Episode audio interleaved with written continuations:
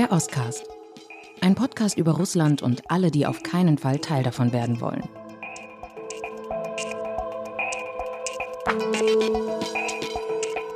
Michael, hast du das auch mit Wladimir Putin gehört? Du meinst das mit dem Herzinfarkt, oder? Ja, genau. Ja, das habe ich auch gehört. Und es ist ja in den letzten Wochen tatsächlich mehrmals passiert, äh, dass Putin totgesagt wurde oder dass behauptet wurde, er habe irgendwelche Doppelgänger. Und auf dem sozialen Medienkanal Telegram, ähm, da sieht man äh, ab und zu halt äh, von einem General SVR, der haut da immer Nachrichten raus, wo jetzt wieder der Doppelgänger im Einsatz war. Und ähm, das erinnert mich an den Professor Salavier, Valeri Salavier, der hat vor einiger Zeit, das ist ein Professor, der war an dem Moskauer Institut für internationale Beziehungen, und ähm, hat halt auch immer solche Gerüchte in die Welt gesetzt. Er habe Krebs und, ähm, und sei todkrank und habe noch wenige Tage zu leben. Das ist jetzt aber, glaube ich, auch schon wieder ein, zwei Jahre her. Ja, ja, genau, richtig. Und eben in letzter Zeit hat dieser General SVR hat halt solche Nachrichten rausgehauen. Und die waren halt eben dann gingen äh, in den sozialen Medien so viral, dass der Präsidentensprecher Dimitri Peskov zweimal Stellung bezogen hat. Und das zuletzt jetzt Anfang November. Много курьезного всего из, из того, что... Э, вы же знаете, вы, наверное, читаете разные телеграм-каналы и так далее. Сколько двойников у президента Путина, да? Да, сейчас эксперты гадают, их три или четыре. И сейчас, кого мы сейчас видим, каждый день. Вот сегодня утром возлагали к Минину и Позажскому. Это вот третий или четвертый двойник. Это непонятно. Да? А Путин у нас один. Dieses Mal soll er ja einen Herzinfarkt gehabt haben, Wladimir Putin, und wiederbelebt worden sein. Und es ist aber schon erstaunlich, dass der Kreml-Sprecher sich gezwungen sieht, das klarzustellen unabhängig davon, ob Putin krank ist oder nicht. Mich fasziniert wirklich die Obsession damit, mit seinem Ableben, weil sich daran ja auch eine Hoffnung verrät. Wenn Wladimir Putin nicht mehr da ist, dann wird sich Russland verändern und äh, alles wird anders. Und damit sind wir bei unserem aktuellen Thema. Mein Name ist Michael Thumann. Ich bin Osteuropa-Korrespondent der Zeit mit Sitz in Moskau. Und mein Name ist Alice Botha. Ich war die Osteuropa-Korrespondentin der Zeit, bin jetzt in Berlin und wir wollen heute darüber sprechen, was nach Wladimir Putin kommt. Wie wird sich die russische Politik verändern? Wie wird sich Russland verändern, wenn Wladimir Putin plötzlich nicht mehr der Herrscher im Kreml ist? Ja, und zunächst wollen wir darauf schauen, wie das eigentlich aussehen könnte. Wie sieht so ein Machtübergang aus in Russland? Weil das Problem heute ist, dass der Machtübergang und die Frage, wie die Macht von einem zum anderen übergeben wird, ja völlig ungeregelt ist und ungeklärt. Putin hat keinen Stellvertreter und es gibt auch kein Gremium, so also wie in der Sowjetunion. Es gibt keine Kinder, die politisch ganz offenkundig eine große Rolle spielen. Er hat zwar zwei Töchter, aber die sind doch eher im Hintergrund. Genau, und damit zum Beispiel ist auch schon der Gegensatz zum Russischen Reich beschrieben. Damals gab es halt eben, der Zar hatte eine Tochter, er hatte ein, die wurde dann Katharina der Große, die Zarin, oder es, es gab halt eben Eingeheiratete, es gab Söhne und da war halt der dynastische Übergang. Und das war in den meisten Fällen eine relativ klare Sache. Und in der Sowjetunion gab es halt das Kollektiv des Zentralkomitees, des Politbüros und insoweit gab es da auch etwas Prozesshaftes. Und äh, das Prozesshafte war sogar, als ein langjähriger Herrscher starb 1953. Mhm, das ist Stalin gewesen. Sein Tod ist ja mittlerweile Komödienstoff geworden. Aber ich erinnere mich auch äh, daran, wie Galina Wischniewskaja, eine weltberühmte russische Opernsängerin, sich daran erinnert hat, wie diese Tage nach Stalins Tod waren und wie die Leute, die eigentlich aufgeatmet haben müssten, weil sie zumindest die Hoffnung sich breit machen konnte, dass es jetzt besser wird, leichter wird, diese ganz krassen Repressionen möglicherweise abgemildert werden, wie die Leute untröstlich waren, weinten, Blumen waren ausverkauft. Und es war eine, eigentlich ein, ein Zustand einer kollektiven hysterischen Trauer. So erinnert sie sich in ihren Memoiren. Und Michael Wieser ist dann bei den Generalsekretären, die dann danach kamen in der Sowjetunion aus. Ja, irgendwie dann doch schon ein bisschen profaner, ein bisschen einfacher und äh, nicht immer wurde geweint. Der Nachfolger, der nicht unmittelbare, aber dann nach diesem Prozess, der sich dann entspann nach Stalins Tod, da übernahm dann nach einiger Zeit Khrushchev, Nikita Khrushchev, die Alleinherrschaft als erster Sekretär, wie das damals hieß, der KPDSU. Und ähm, er hielt sich dann auch tatsächlich ähm, sieben Jahre, acht Jahre, wenn ich das äh, richtig rechne, oder vielleicht sogar neun. 1964 war der Moment, wo er abgesetzt wurde. Das ist nicht so oft passiert. Seine Nachfolger wiederum, Leonid Brezhnev, Juri Andropov und Konstantin Tschernenko, die starben. Und die starben Anfang der 80er Jahre kurz hintereinander. Damals sprach man ja von dieser Gerontokratie. Und als Brezhnev starb, da wurde er dann halt auf den, sein Sarg wurde dann auf den Roten Platz gebracht und da hörten die Menschen dieses.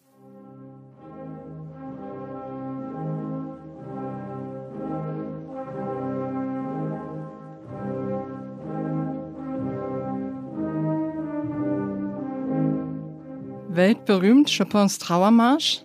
Genau, und ähm, das ist halt eben das Ritual gewesen. Äh, und das gehörte zu den Ritualen, die tatsächlich bei dem Tod oder dem Ausscheiden eines Generalsekretärs, äh, die alle kannten. Man wusste, diese Musik kam, man wusste, dann setzt sich das Politbüro zusammen und oft konnte man dann schon auf dem Roten Platz erkennen, wenn einer den Sarg trug und ganz vorne stand, da wurde dann schon immer abgezählt, wer denn womöglich der nächste Generalsekretär sein konnte.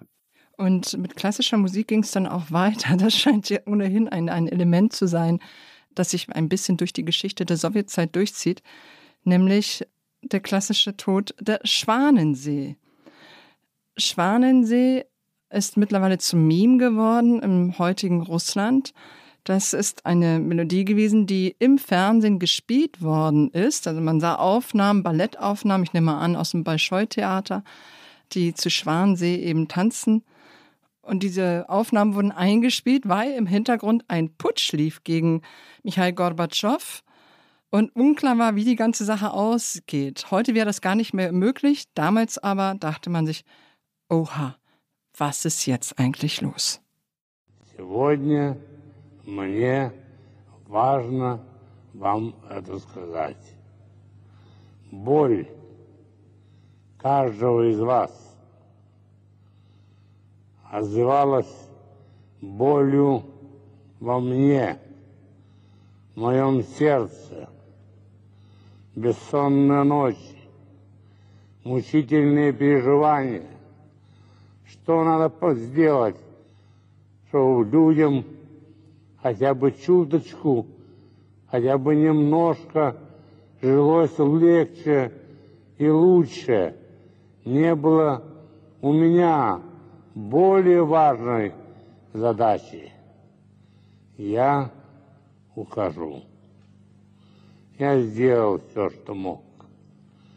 Мне на смену приходит новое поколение – поколение тех, кто может сделать больше и лучше. Hier sagt Jelzin in einer Ansprache am Neujahrstag 1999, also am Silvestertag vor der Feier, erklärt er dem Volk, wie er den Übergang selbst gestaltet, selbst in der Hand hat und wie er geht und äh, wie er die Macht an Wladimir Putin übergibt. Und ähm, das war ein ganz besonderer Moment. Ich erinnere mich selber, wir, es war ja die Jahrtausendwende, ich war damals in Moskau und ähm, wir gingen alle auf den Roten Platz damals, um dort mit Champagner anzustoßen.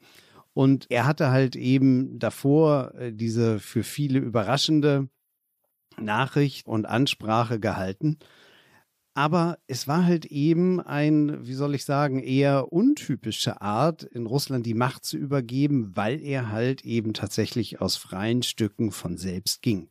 Und das war halt deshalb so äh, bezeichnend, weil Jelzin jemand war, der die Macht freiwillig abgab. Er übergab sie an Putin, der dann auch damals demokratisch gewählt wurde, aber etwas ganz anderes draus gemacht hat. Und das ist halt heute das große Problem, dass Putin weder eine Art Stellvertreter hat und dass er ein pyramidales System aufgebaut hat, in dem alles auf ihn zuläuft, er selber alle Entscheidungen trifft. Und die große Frage ist, wenn er plötzlich nicht mehr da wäre, was passiert dann? Ja, das ist das berühmte Wort äh, der Machtvertikale. Putin steht ganz oben und wenn die Spitze weg ist, dann herrscht erstmal Unordnung oder Chaos, weil es eben keine Regelung gibt. Aber wir sind damit auch eigentlich bei einer grundsätzlichen Frage. Nämlich, man kann sie auch umschreiben mit dem Satz, was war zuerst da, die Henne oder das Ei? Was war zuerst da, Wladimir Putin und dann das putinsche System? Oder hat das putinsche System Wladimir Putin hervorgebracht? Ich habe darüber in Moskau vor einigen Jahren mit dem mittlerweile verstorbenen Polittechnologen, so nennt man Leute, die äh, versuchen, in der Politik äh, als Berater mitzumischen, Gleb Pawlowski gesprochen. Und er hatte damals ja die These, dass die Leute sich viel zu stark auf Putin konzentrieren, viel zu sehr auf das Personalisierte gehen. Denn das Entscheidende sei eigentlich eher das System. Und wenn Putin weg wäre, dann käme eben ein anderer nach. Ich glaube, das ist ein Stück weit eine Glaubensfrage. Mittlerweile wissen wir gar nicht so genau, wie dieses System aufgebaut ist ob sich ein Nachfolger finden würde. Ich äh, habe da meine Zweifel dran. Du hast es ja eben schon gesagt, dass alles auf ihn zugeschnitten ist. Und beim Unterbau, ähm, ja, sieht man einfach zumindest öffentlich nicht Figuren, die nachkommen könnten, die die Macht übernehmen könnten. Und ich fand das insofern interessant damals von Pawlowski, weil er ja einer war, der das Putin-System sehr, sehr gut kannte. Er hat es mit aufzubauen geholfen. Er war der Mann im Hintergrund, der die Strippen zog, bis er sich eben mit Putin verwarf. Und trotzdem habe ich meine Zweifel, ob Pawlowski diese Einschätzung, die er mir damals im Gespräch geäußert hat, heute nochmal so wiederholen würde. Okay, Alice, dann lass uns doch mal in Szenarien denken, weil sich ja tatsächlich an diese Frage, was ist, wenn Putin nicht mehr da ist? Und das ist ja etwas, woran sich im Westen auch viele Fragen knüpfen, Ängste sogar, die wir selbst äh, von den Russen übernehmen. Was ist, wenn der Zar nicht mehr da ist? Und ich glaube, statt Westen kannst du in dem Fall Deutschland sagen, denn das scheint mir in allen Gesprächen, die ich hier führe, die Urangst zu sein. Eine Zeit nach Wladimir Putin. Genau, und das ist das, was, was, was uns so umtreibt. Ja, ist das das Ende des Systems? Kommt eine Revolution? Hört dann der Krieg auf? Zerfällt das ganze Land? Oder gehen womöglich die Atombomben los? Und natürlich eine Frage, die ich immer wieder in Diskussionen höre. Ja, wenn der Putin weg ist, würde dann nicht alles viel, viel schlimmer? Werbung Wandlungsprozesse in ländlich geprägten Regionen Ostdeutschlands. Erzählt aus einer ganz neuen Perspektive. Und zwar von Erotik- und Sexshop-InhaberInnen. Das hält das neue Buch Provinzlust, Erotikshops in Ostdeutschland bereit. Die Autoren nehmen die Lesenden mit auf eine bildgewaltige Zeitreise.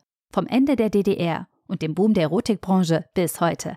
Was hat sich verändert? Was ist gleich geblieben? Nachzulesen im Buch Provinzlust, Erotikshops in Ostdeutschland aus dem Christoph Links Verlag.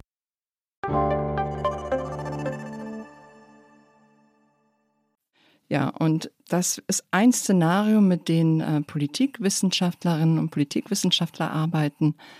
Was passiert dann? Welche Folgen könnte das haben? Und in diesem Alles wird schlimmer Szenario, das durchdiskutiert wird, sieht es so aus. Es gibt keine geordnete Machtübergabe.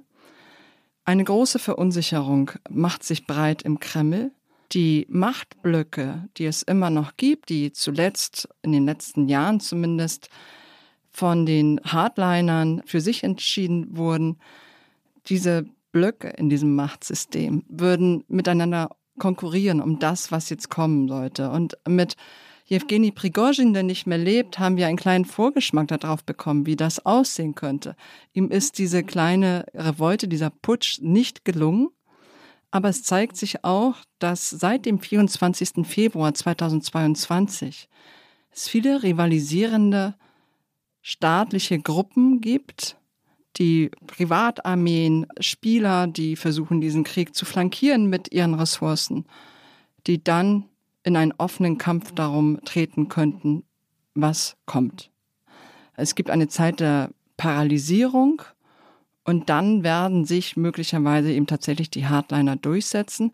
Zur gleichen Zeit fangen Unruhen an in entlegeneren Teilen Russlands, wie beispielsweise Tschetschenien, wie beispielsweise Dagestan. Wir haben ja jetzt gerade vor kurzem erlebt, wie ein antisemitischer Mob sich in Mahatschkala, der dagestanischen Hauptstadt, auf die Suche nach Israelis, die in einem Flugzeug gelandet haben sollen, gemacht hat, um sie ja zu lynchen oder zumindest ernsthaft zu verletzen. Das war, so sehe ich das, keine kontrollierte Aktion, sondern ein kleiner Kontrollverlust des Kremls. Und diese kleinen Kontrollverluste, die wir hier und da sehen, in Tschetschenien, in Dagestan, in anderen Republiken, könnten sich zu großen Kontrollverlusten ausweiten. In diesem Szenario würde alles schlimmer werden. Und ich muss auch dazu sagen, es ist das Szenario, das momentan zumindest ein ziemlich wahrscheinliches ist. Es gibt einen russischen Politikwissenschaftler, den ich äh, sehr schätze. Er lebt immer noch in Moskau, oder? Der lebt immer noch in Moskau und arbeitet, schreibt aber für eine ausländische Website, mhm. Carnegie. Und er hat einen sehr, sehr klugen, wie ich finde, klugen Aufsatz über genau dieses Szenario neulich äh, geschrieben und äh, fragt darin tatsächlich, wie kann einer überhaupt schlimmer sein als Putin? Und er kommt zu dem Schluss, dass tatsächlich, was die, was die Auswahl der Personen angeht, die dann womöglich erstmal nach Putin übernehmen würden. Und er nennt zum Beispiel Nikolai Patruschew, den Chef des Sicherheitsrats, so ein sehr viereckiger Hardliner, der mit Putin eigentlich genau auf einer Linie ist. Aber er sagt, nein, natürlich, auch der wäre nicht schlimmer als Putin. Und ich muss sagen, ich schließe mich da dem Kalesnikow ganz an und finde, wie kann tatsächlich jemand schlimmer sein als Putin, der uns von dieser prekären Demokratie, demokratischen Verhältnissen unter Jelzin in eine Diktatur, eine, eine zunehmend totalitäre Diktatur geführt hat, der Russland von einer gemeinsamen europäischen Friedensordnung aus den 90er Jahren heraus in einen Krieg, in einen langjährigen Krieg äh, gegen die Ukraine und wie er ihn erklärt hat, gegen ganz Europa geführt hat. Schlimmer geht's doch nicht. Ich schätze Andrei Kolesnikow auch sehr und für unsere Hörerinnen und Hörer hier noch einmal der Hinweis. Er hat einen Namensvetter, der eine Biografie über Wladimir Putin geschrieben hat und auch relativ eng im Zirkel von Wladimir Putin unterwegs war. Die beiden sind weder verwandt noch verschwägert, tragen aber den gleichen Namen. Verwechslung kommt auch häufiger vor. Und damit, Michael, zur zweiten Frage, nach dem zweiten Szenario. Wird es eine Revolution in Russland geben oder doch dann eher einen geregelten Systemwechsel, wenn Wladimir Putin ganz plötzlich nicht mehr da wäre?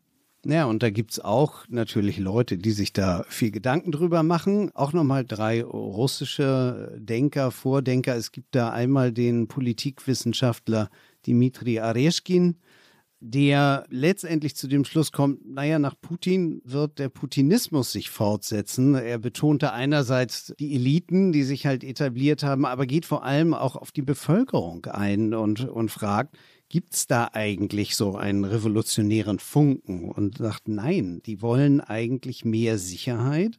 Das ist der Grund, warum sie Putin gefolgt sind. Das ist der in den Krieg und das ist der Grund, warum sie eigentlich nach einem Sturz oder nach einem Ableben, was immer Putin auswechseln könnte, eher abwarten, bis dann wieder einer übernimmt.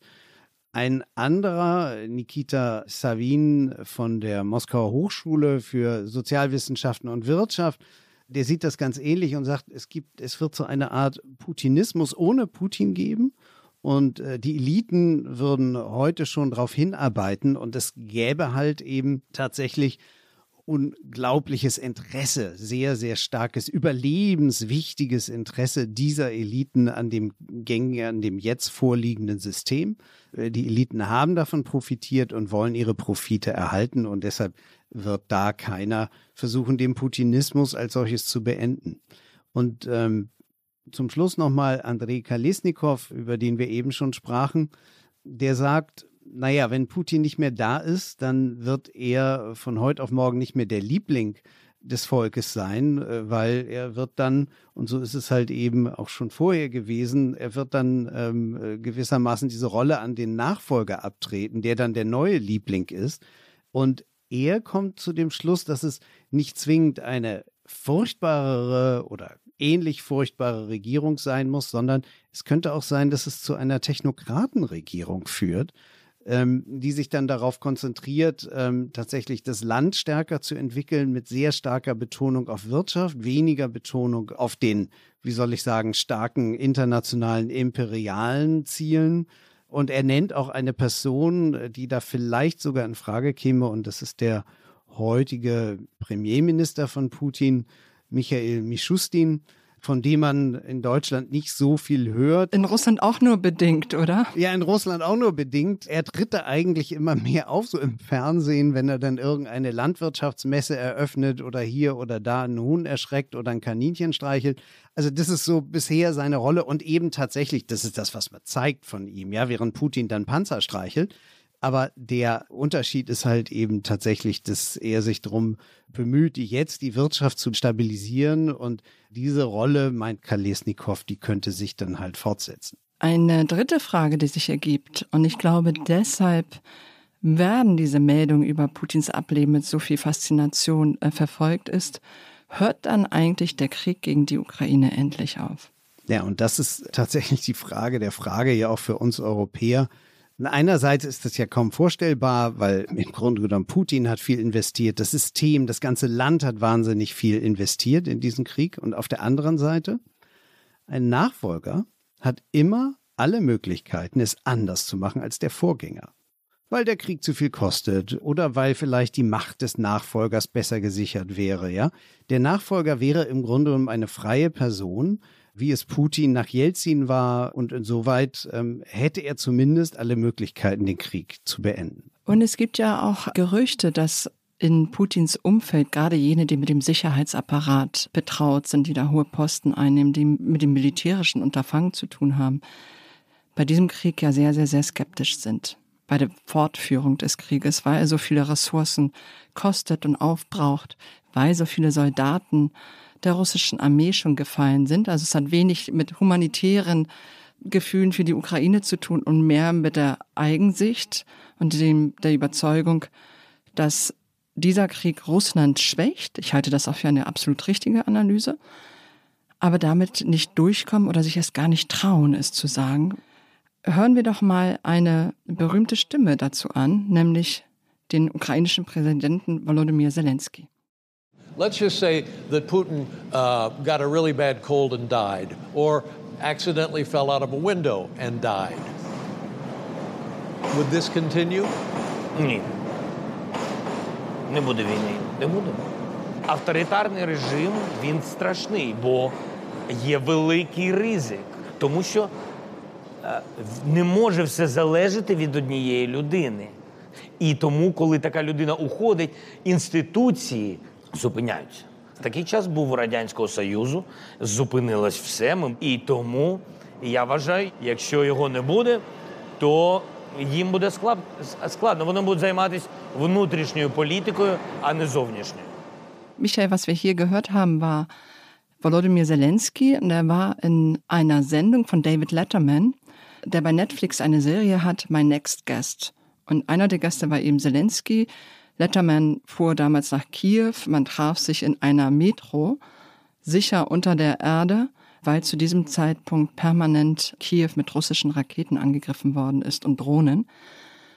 Und ich muss ganz ehrlich sagen, dass ich überrascht war, als ich das gehört habe. Es stimmt, Wladimir Putin hat eine nahezu persönliche Obsession mit der Ukraine entwickelt. Er muss sich irgendwann in der Pandemiezeit in seinen Archiven verkrochen haben, als er niemand sah, niemand empfing, weil er so eine Angst hatte, sich anzustecken mit Covid. Und dort grub er offenbar an historische Materialien rum. Wer weiß, was ihn da geritten hat. Aber er entwickelt eine vulgär historische Sicht auf die Ukraine, die komplett widerlegt ist von allen glaubwürdigen Historikern und spinnt sich zurecht, dass es die Ukraine nicht gibt als Staat, nie gegeben hat und dass Russland eben die Faschisten auf diesem Territorium bekämpft und die Ukraine als, als ein Teil der, der Kiewer Russ heim zu Russland gehört. Das ist natürlich mittlerweile fast zu so einer Art Ansteckideologie geworden, Putins. Und doch halte ich es für nicht unwahrscheinlich, dass auch nach seinem Ableben, Abtreten der Krieg weitergehen würde. Und zwar aus mehreren Gründen. Erstens, es ist schon zu viel reingesteckt worden. Man muss irgendetwas liefern für die russische Gesellschaft, das russische Militär. Zweitens gibt es zwar in der russischen Gesellschaft keine Bereitschaft, Kosten für diesen Krieg zu tragen, dass für Verletzte zu Hause versorgt werden, dass Soldaten in Zinksärgen oder Leichensäcken zurückgebracht werden. Aber die Ideologie, die Putin erschuf, dass die Ukraine kein eigener Staat ist, dass dort Faschisten regieren, hat sich ein Stück weit auch verselbstständigt. Und wir werden darüber sicher nochmal in einem gesonderten Podcast sprechen. Aber all das lässt zumindest den Schluss zu, dass der Krieg weitergehen könnte. Und ich habe deshalb auch eine von mir sehr geschätzte Politikwissenschaftlerin um ihre Einschätzung gebeten, die gerade ein Buch über Russland und den Krieg gegen die Ukraine herausgebracht hat. Es heißt Die chauvinistische Bedrohung. Und äh, die Wissenschaftlerin heißt Sabine Fischer. Und hören wir uns jetzt mal an, was sie zu sagen hat. Westliche Politik hätte auf den Beginn und auf den Verlauf einer solchen Entwicklung ähm, kaum maßgeblichen Einfluss. Im Hinblick auf Russlands Krieg gegen die Ukraine ist es aber wichtig hervorzuheben, dass eine solche Entwicklung ähm, militärischen Druck von der Ukraine nehmen könnte. Ganz einfach, weil nicht nur politische Aufmerksamkeit, sondern eben auch Ressourcen in Russland gebunden würden. Eine solche Entwicklung könnte also zur Beendigung des Krieges, des russischen Krieges gegen die Ukraine beitragen. Also ein kleines bisschen Optimismus, wenn auch zurückhaltend. Es gäbe halt eben tatsächlich womöglich noch eine Variante, denke ich gerade, und zwar eine andere Form des Machtwechsels, nämlich in den USA sollte tatsächlich auf Biden Trump folgen, dann gibt es auch wieder äh, Möglichkeiten für Wladimir Putin, entweder seinen Krieg auszuweiten, furchtbar zu Ende zu bringen oder halt eben sich in irgendeinem furchtbaren Deal mit Trump zu einigen. Also wollen wir mal hoffen, dass es dazu nicht kommt. Das zeigt aber auch einmal mehr, wie viele Faktoren eine Rolle spielen, ob ein Szenario so oder so ausgeht, ob dieses oder jenes wahrscheinlich erscheint. Ne? Absolut. Es ist also ein tatsächlich Spiel mit X, Y und Z, vielen Varianten und Unbekannten. Genauso übrigens wie bei der vierten Frage, zerfällt das Land? Ja. Auch diese Sorge gibt es in Deutschland. Äh, wir erinnern uns ganz am Anfang, als der russische Angriffskrieg begann, wie zögerlich auch der Bundeskanzler war, wie er am Anfang von Putins Krieg sprach.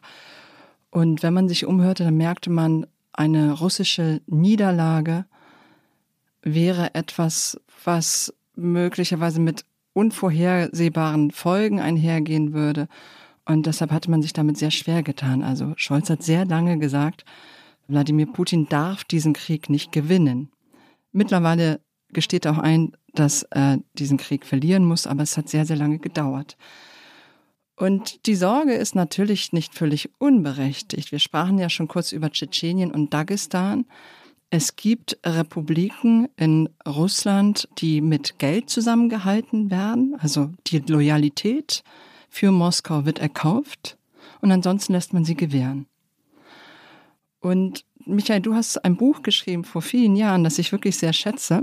Es heißt das Lied von der russischen Erde und ich habe es wirklich mit großem Gewinn gelesen, weil du auch beschreibst, wie es Jelzin gelungen ist, damals die unterschiedlichen Republiken doch in Russland zu halten mit Verhandlungsgeschick und jene, die das nicht wollten, wurden eben mit fürchterlichen Kriegen wie Tschetschenien überzogen. Aber auch damals war es eine Gefahr, die über allem schwebte. Und glaubst du, dass diese, diese Gefahr, diese Zentrifugalkräfte, die dann freigesetzt würden, dass sie heute oder morgen ebenfalls groß wäre?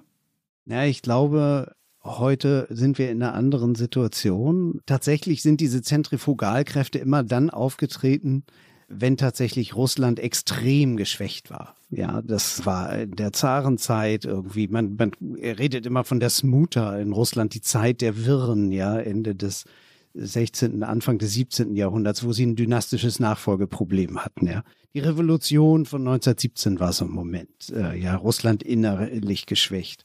Und natürlich war Russland auch äh, und die Sowjetunion innerlich wahnsinnig geschwächt, äh, wirtschaftlich vor allem 1988, 89, als dann, du hast es eben schon erwähnt, ja, als dann halt die äh, Zerfallstendenzen am Rande des Imperiums auftraten, zunächst in Aserbaidschan und Armenien mit den gegenseitigen Pogromen. Heute haben wir eine völlig andere Situation. Ja, die Regionen sind eigentlich ziemlich gut integriert, äh, sind auch, was die Interessen angeht, sehr an das Moskauer Zentrum gebunden.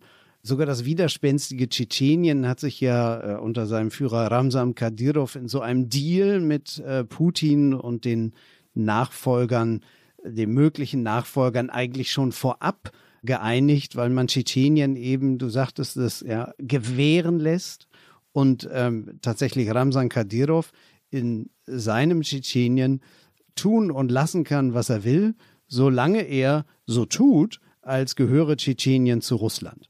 Und äh, insoweit ist auch das in irgendeiner Form geregelt. Ich glaube, die Eliten und auch die Eliten in den Regionen die werden irgendwie versuchen, äh, das System, so wie es besteht, eher zu erhalten. Es sind Machtkämpfe jederzeit möglich, aber ich glaube lange nicht bis zu einem Zerfall des Landes. Das malt das Regime eher so als Vogelscheuche an die Wand um die Menschen halt eben tatsächlich davon abzuhalten, irgendwie politisch aktiv zu werden. Michael, und jetzt sind wir, glaube ich, bei der Urangst aller Urängste in Bezug auf Russland. Der Deutschen vor allem. Der deutschen Urangst aller Urängste.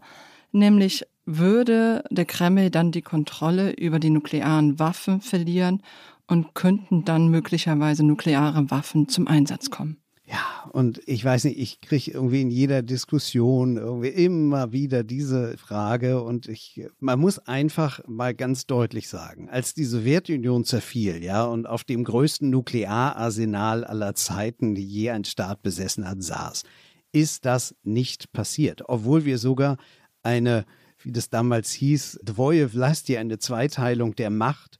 Äh, hier Gorbatschow, äh, der noch Präsident der Sowjetunion war und damals schon der frei gewählte Präsident Russlands, der russischen Sowjetrepublik damals noch, Boris Jelzin. Und die beiden haben halt eben bei allem, wie sie sich bekämpft haben, ja, bis aufs Blut, haben sie einfach genau diese Frage des Atomkoffers und wie man den übergibt, ganz, ganz delikat und vorsichtig behandelt. Und es ist dann tatsächlich auch äh, mit so einem kleinen Blinkern äh, in, der, in der Nacht äh, des Übergangs am 25. Dezember 1991 gut vonstatten gegangen. Der Atomkoffer muss man auch nochmal sagen, ja, es, es gibt davon nicht nur eine Version, die ein Präsident hat, es gibt mehrere Versionen, sodass mehrere auf den Knopf gleichzeitig drücken müssen, der Generalstabschef auch. Und die sind dann auch an verschiedenen Orten, so dass man nicht mal eben irgendeinen Wachschutzraum oder eine Kaserne erobern kann und dann hat man gleich die Macht über die Atomwaffen. Es ist ein wesentlich komplizierterer Prozess. Und äh, deshalb halte ich es für relativ unwahrscheinlich, dass sich daraus dann in irgendeiner Form ein Nuklearkrieg entwickeln könnte, wenn die Machtfrage in Moskau ungeklärt ist. Ein niederländisches Institut für internationale Beziehungen, das heißt Klingendell, hat vor kurzem sehr interessanten Rapport veröffentlicht über mögliche Szenarien für die Zukunft, was nach Putin kommen könnte. Und dieses Szenario wird ebenfalls diskutiert und mit dem Label versehen Low Probability High Impact Scenario. Das heißt, wie du sagst, ziemlich unwahrscheinlich, aber wenn es eintritt, dann sind die Auswirkungen wirklich verheerend und alarmierend. Auch dann gibt es noch ein kleines Zeitfenster, in dem der Westen handeln kann, aber eben sehr begrenzt und das Zeitfenster ist sehr klein.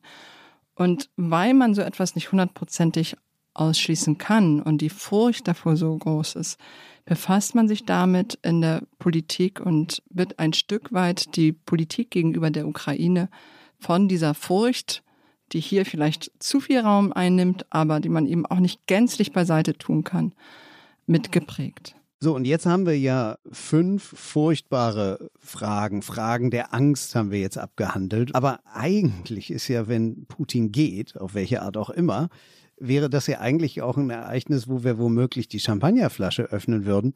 Und deshalb auch mal die Frage, ja, was wäre denn eigentlich wünschbar, wenn Putin nicht mehr da ist? Lass uns erstmal mit dem anfangen, was vorstellbar wäre.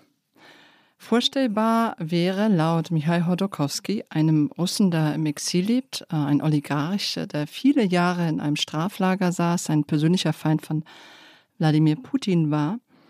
Er hat ein Buch geschrieben, das ist vor gar nicht so langer Zeit erschienen, noch in diesem Jahr, und es heißt Wie man einen Drachen tötet, ein Handbuch für angehende Revolutionäre. Und darin versucht Hodorkowski für die Stunde danach eine Handlungsanleitung zu geben – und sagt beispielsweise, naja, Parlamentarismus ist die bessere Staatsform für Russland als ein präsidiales System, weil man gesehen hat, was man dazu führt.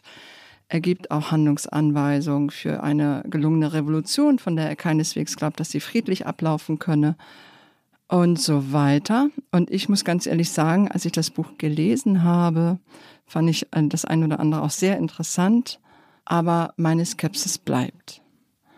Und sie bleibt deshalb, weil wir schon einmal eine Zeit des Umbruchs hatten, in der sich Parteien gründen konnten, in der Fernsehsender aus dem Boden schossen, in der es eine kontrollierte Vielfalt gab in Russland. Jeder Oligarch hatte seinen Fernsehsender. Das waren die 90er Jahre. Und selbst in dieser Zeit hatte die Opposition in Russland enorme Schwierigkeiten, erfolgreich zu sein, Massen anzusprechen. Unter Wladimir Putin wurde das noch einmal sehr, sehr viel schwieriger. Die Parteien wurden natürlich auch allerlei Knüppel zwischen die Beine geworfen. Sie wurden teils ganz verboten. Der bekannteste ist Alexei Nawalny, ein Mann, der von außen kommt, eben nicht Teil des politischen Establishments ist.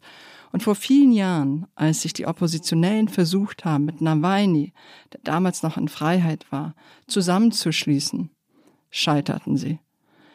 Ich habe die Befürchtung, dass diese Differenzen, der Drang mitzugestalten, sich zu Gier entfalten könnte und man sehr schnell die Einigkeit, die in den ersten Stunden da wäre, verloren gehen würde.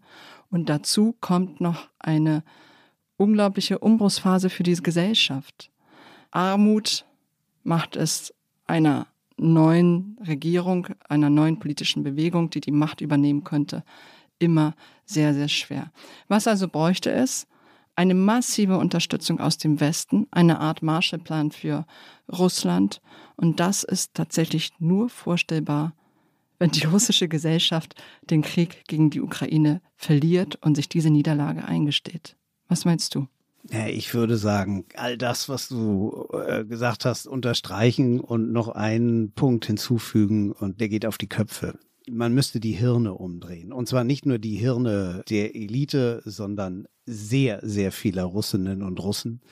Und da geht es letztendlich darum, wie schaut Russland auf seine Vergangenheit, äh, damit es endlich in der Zukunft ein friedlicher und saturierter Staat wird, ein Staat, der mit sich selbst zufrieden ist und seinen Grenzen zufrieden ist um das zu erreichen, müsste man, und das wäre, was wünschbar wäre, aber eben so wahnsinnig schwer zu erreichen. Man müsste tatsächlich die Geschichte, die Putin ja jetzt massiv umschreiben lässt und im Grunde nutzbar macht für die Diktatur, man müsste diese Geschichte eben wieder umschreiben und man müsste wieder zurückgehen zu den Anfängen unter Gorbatschow und Jelzin, als man die Archive öffnete und sich halt eben auch tatsächlich den furchtbaren, vielen furchtbaren Aspekten der russischen Geschichte widmete. Man müsste die antiwestliche Ideologie umdrehen, die Putin äh, versucht hat äh, zu betonieren. Man müsste dieses ganze gedankliche Imperialbewusstsein abschaffen, äh, sondern äh, vielmehr betonen, dass Russland ein Nationalstaat ist, der eben, wie gesagt, mit sich selbst zufrieden ist. Ja, die Konzentration auf das ständige Außen, was man da draußen noch irgendwie regeln und wie man noch unterjochen kann, ersetzen durch eine Konzentration auf die Entwicklung Russlands im Inneren. Und das halte ich für einen wahnsinnig weiten Weg, aber oh, wünschbar wäre das. Ich glaube, das Stichwort heißt hier Aufarbeitung. Die in Russland nie erfolgt ist. Nicht nach Ende des Zarenreichs, nicht äh, nach dem Bürgerkrieg, nicht nach den Stalin-Repressionen in den 30er Jahren, wo selbst Ehepaare einander bespitzelten, nicht nach dem Afghanistan-Krieg, der lange geleugnet wurde, nicht nach den fürchterlichen Tschetschenienkriegen. Und das wäre vielleicht der erste Schritt, wie du sagst, nicht das imperiale Abschaffen, sondern Aufarbeiten, damit man es endlich loswerden kann. Und ich fürchte, wir hier in Deutschland und im Westen überschätzen unsere Möglichkeiten, wie man diesen Weg gestalten kann. Das, was in Russland passieren würde nach einem Tod von Wladimir Putin oder nach seinem Abtreten, ist in erster Linie eine innerrussische Entwicklung, deren Folgen wir versuchen können abzufedern. Mehr aber auch nicht. Russland ist für sich selbst selbstverantwortlich. Hast du nicht gesehen? Michael, vor einigen Tagen wurde in Berlin ein Film gezeigt, den ich mir eigentlich unbedingt ansehen wollte. Der heißt 20 Days in Mariupol. Und der Journalist, der ihn gedreht hat, war in Mariupol mit seinem ukrainischen Kollegen. Es waren die letzten Journalisten, die unter russischer Besatzung, während Mariupol eingekreist worden ist, da waren und Zeugnis ablegten. Und dieser Film ist ein Zeugnis der russischen Verbrechen. Aber ich konnte es nicht. Ich habe mich nicht getraut, allein ins Kino zu gehen. Und ich habe einige ukrainische Bekannte gefragt, ob sie mitgehen wollten, und auch sie konnten es nicht. Also habe ich mir einen anderen Film angesehen, ein Film einer Kollegin, Mina Tischaeva heißt sie, eine Ukrainerin, äh, mit der ich zum ersten Mal 2009 zusammengearbeitet habe. Sie ist Fotografin und hat gemeinsam mit dem Dokumentarfilmer Markus Lenz den Film auf Englisch heißt er When Spring Came to Butcher gedreht. Auf Deutsch heißt er Leben nach Butcher. Es ist ein sehr, sehr eindrücklicher Dokumentarfilm. Er ist mit allerlei Preisen ausgezeichnet worden, mit dem Deutschen Dokumentarfilmpreis, mit dem Grimme-Preis. Und er ist noch immer in der ARD-Mediathek abrufbar. Man kann ihn ertragen und deshalb möchte ich ihn hier jetzt unseren Hörerinnen und Hörern ans Herz legen. Das war der Ostcast. Wenn Sie uns schreiben wollen, Anregungen, äh, Beschwerden oder Inspirationen für uns haben, schreiben Sie uns auf ostcast.zeit.de. Wir möchten uns ganz herzlich bedanken bei den Pool Artists, bei Jona Rösch, der uns hier heute begleitet hat durch die Sendung und natürlich bei Ihnen, liebe Zuhörerinnen und Zuhörer. Bis zum nächsten Mal, bis zum nächsten Ostcast. Auf Wiedersehen, bis bald.